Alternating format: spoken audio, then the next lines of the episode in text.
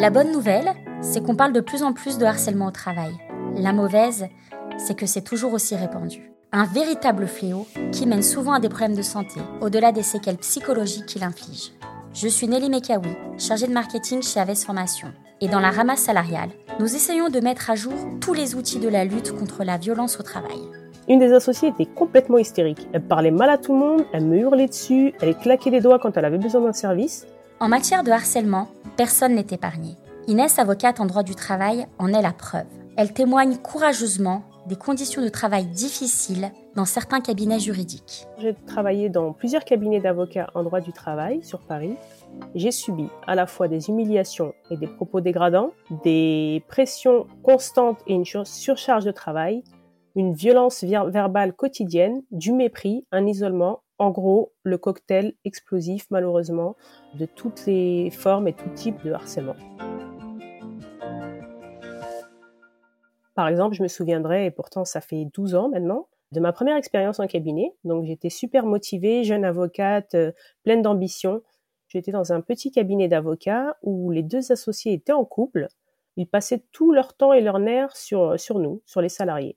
Une des associées était complètement hystérique. Elle parlait mal à tout le monde, elle me hurlait dessus, elle claquait des doigts quand elle avait besoin d'un service. Un jour, on assistait à un call téléphonique avec elle et, un client qu'elle a mis sur haut-parleur et elle s'est mise d'un coup à claquer des doigts juste devant mon visage, à me hurler dessus, tu notes, tu notes, avec euh, une violence. Je suis restée figée, choquée de, ce manque de respect et de tolérance.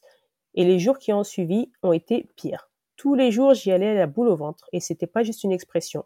Je me tordais vraiment de douleur, parce que je savais que j'allais me prendre encore des remarques assassines, humiliantes, du style Qu'est-ce que t'as fait du courrier? Tu t'es encore assise dessus Mais c'est quoi cette merde? Et c'était constant, alors que j'étais une jeune avocate qui était juste là pour apprendre le métier. Ils ont failli me m'écœurer du métier, mais je me suis dit stop. J'ai pas signé pour ça. Je sais ce que je vaux, j'y suis arrivée et je ne veux pas exercer dans ces conditions-là. Donc je suis partie de ce cabinet. J'ai enchaîné plusieurs expériences. Et malheureusement, ma dernière expérience en cabinet d'avocat a été un vrai cauchemar.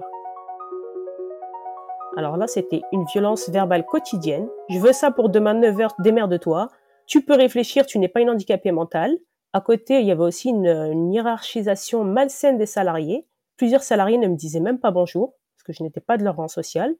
En plus, j'étais proche du staff et des assistantes administratives. Selon eux, une avocate ne déjeune qu'avec les siens et non avec le petit personnel, comme ils aiment le dire. À côté, je subissais euh, une surcharge de travail en urgence, des dossiers à ramener à la maison le soir et le week-end. En clair, pendant des mois, je dormais à peine trois heures par nuit. J'avais plus du tout de vie sociale, j'arrivais plus du tout à sortir la tête de l'eau, je m'isolais de plus en plus, j'avais honte de vivre cette situation et surtout, j'arrivais pas à mettre les mots et à m'avouer à moi-même que j'étais victime de harcèlement. Pourtant, je sais très bien ce que c'est parce que c'est ce que je, faisais au quotidien pour les clients du cabinet. Et donc, je me suis sentie totalement coupable et totalement seule surtout. Je suis restée dans le déni pendant de nombreux mois jusqu'à ce qu'un jour mon corps lâche totalement. j'ai pas pu me lever de mon lit. Et là, je me suis dit, j'ai trop tiré, c'est pas normal ce que j'ai vécu. J'ai mis euh, plusieurs jours à rédiger un mail. Euh, j'étais au fond du trou, c'était vraiment un cri d'alerte à mon associé pour lui dire toute la souffrance au travail que je subissais, les conditions et, surtout euh, les conséquences sur mon état de santé et que ça pouvait plus durer sur ce sur ce tempo-là. Et elle a fait exactement ce que je, n'aurais pas soupçonné. S'énerver, je, je pensais, mais elle a fait pire. Elle m'a dit oui, j'ai bien reçu ton mail. Mais ça m'a agacé, donc je l'ai supprimé. Et à partir de là, elle a décidé de me sanctionner, d'avoir osé parler et de faire les pires choses qu'on peut euh, faire et en tout cas qu'on déconseille de faire en cas de dénonciation de souffrance au travail par un salarié. C'est-à-dire qu'elle a publié une nouvelle offre d'emploi dans mon dos pour me remplacer. Elle a tout fait pour me faire craquer et me pousser à partir. Elle a commencé à communiquer uniquement par mail et par post-it. Elle m'ignorait totalement quand je me trouvais dans la même pièce qu'elle. Elle me tournait le dos, j'étais un meuble ou un mur. Hein. Elle me disait ni bonjour ni au revoir. Hein. Et elle m'a isolée du reste de l'équipe. J'ai ressenti une souffrance et un mal-être pendant des mois et des mois. Concernant le soutien, c'est difficile dans des petites structures ou dans des structures comme des cabinets d'avocats, effectivement, où il y a une omerta et que, alors j'ai essayé, j'ai essayé d'aller voir euh, clairement hein, le grand, le big boss, le, big associé du cabinet, avec qui je m'entendais pas forcément bien en plus, mais je me suis ouverte à lui pour lui expliquer ce qui se passait avec son autre associé et que ça n'allait pas et qu'il n'y avait pas de solution essayant de trouver une solution à, à deux, c'était pas possible. Donc j'ai essayé de trouver un soutien ailleurs. Je l'ai pas eu du tout en interne. Donc clairement, et puis bien sûr, il n'y avait pas d'instance du personnel, je suis pas salarié, donc pas de médecine du travail, rien. Par contre, le soutien, c'était mes amis à l'extérieur, mes proches, et bien entendu, je me suis aussi fait accompagner par une psychologue. Et c'était vraiment difficile à vivre pour moi. Et surtout, je me suis beaucoup remise en question, je comprenais pas, je me dis mais pourquoi on en est arrivé là? Qu'est-ce qui a fait que? Mais aucune réponse. Et en fait, pour moi, les, les mois de préavis ont été un vrai supplice. Et là, la colère a commencé à prendre place, en fait. Et je commençais à me dire, mais en fait, c'est une vraie injustice. Je mérite pas de subir ça. Je mérite pas de, de subir autant de méchanceté gratuite. Ça a été la goutte d'eau pour moi et le gros déclic. Je me suis dit, le respect et la santé n'ont pas de prix. Personne ne doit se rendre malade pour un travail. Je me suis dit, je continuerai le métier, mais pas dans ces conditions et j'ai décidé de créer mon cabinet d'avocat à ma propre image avec mes valeurs et ma personnalité et surtout de m'engager tous les jours pour lutter au quotidien contre les violences et les souffrances au travail, donc le harcèlement, les discriminations, le burn-out, de combattre à la fois les conséquences et d'aider les victimes, car je sais très bien, je connais très bien les effets dévastateurs et l'inaction des sociétés sur le sujet, mais il faut surtout d'abord combattre les causes. Et les causes des comportements déviants en entreprise, c'est s'attaquer aux sociétés elles-mêmes, de faire de la prévention, mettre en place des actions concrètes pour qu'elles comprennent que le bien-être au travail doit être la norme et plus une option, et que miser sur le bien-être des salariés, c'est une nécessité et c'est surtout un signe de performance et de pérennité d'une entreprise. Un salarié heureux sera euh, un porte-parole de la marque de la société et il n'y a que des bénéfices à ce que tous les salariés soient contents et soient bien au travail mais il y a encore beaucoup de travail à faire malheureusement. Et si j'ai un autre message à, dire pour les victimes, c'est de ne jamais rester seul, de se faire euh, soutenir, accompagner, d'en parler. Parlez-en à vos amis, à votre famille, autour de vous, à des collègues avec qui vous entendez encore bien, à des spécialistes, des psychologues, des psychiatres.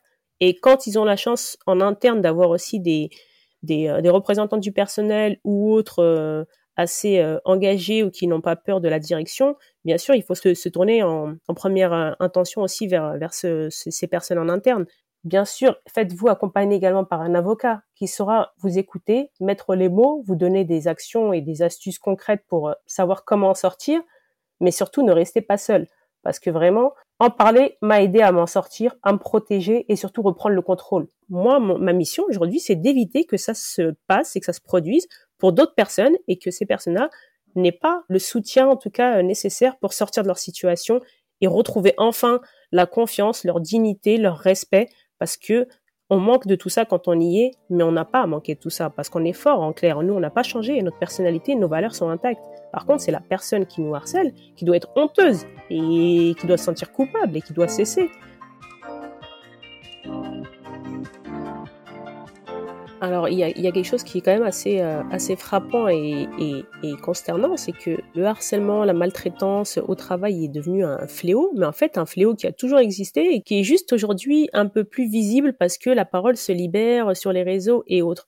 Mais en fait, il faut pas oublier, le respect, c'est universel. Donc, on n'a pas mal parlé à une personne, rien ne justifie un harcèlement ni des humiliations. Donc, à quel moment se dire, je vais maltraiter mes salariés, ça va les motiver, les booster. Donc non, à l'inverse, un salarié qui se sent considéré, valorisé, sera content de venir bosser, sera investi, parlera de sa boîte. Une société, c'est pas un patron et des salariés, c'est une équipe. C'est un vrai enjeu de société, c'est surtout un vrai enjeu de productivité, de pérennité d'une entreprise, de, de marque employeur. Tout le monde y gagne. Aujourd'hui, en tant qu'avocate en droit du travail, Inès livre des conseils aussi bien pour les entreprises que pour les personnes qui sont victimes de harcèlement. Vous venez d'écouter La Ramasse salariale, le podcast du monde de l'entreprise. Si cet épisode vous a plu, rendez-vous tous les mercredis sur Apple Podcasts, Spotify ou Podcast Addict pour découvrir un nouveau récit sur le monde du travail. D'ici là, si vous avez des questions ou un témoignage à nous livrer, retrouvez-nous sur nos réseaux sociaux ainsi que sur notre site internet aves-formation.com.